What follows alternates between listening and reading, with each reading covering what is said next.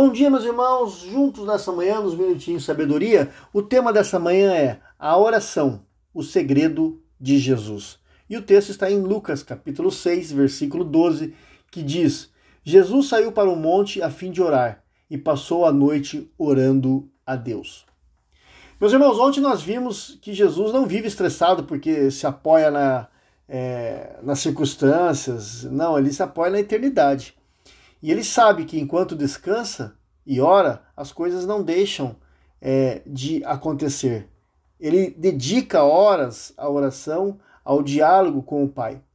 E justamente quando oramos, meus irmãos, nós damos lugar ao Espírito de Deus. Aí Deus está operando, então a semente nasce. Porém, a nossa tendência muitas vezes é corrermos demais, meus irmãos, e cansar-nos demais. E com o coração ansioso, nós oramos, acabamos orando, orando menos.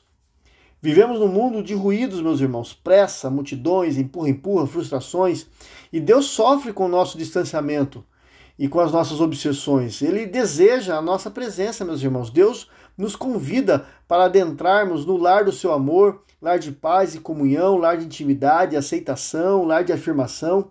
E a chave ao coração de Deus é a oração. A porta é Jesus.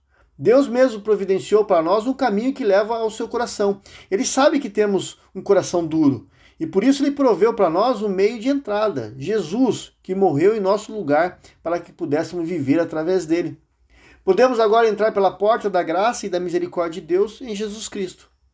As nossas múltiplas atividades raramente nos impedem de comer, de dormir, de dormir é, e não deveriam também de nos impedir, meus irmãos, de ter uma vida de diálogo com o Pai, de oração.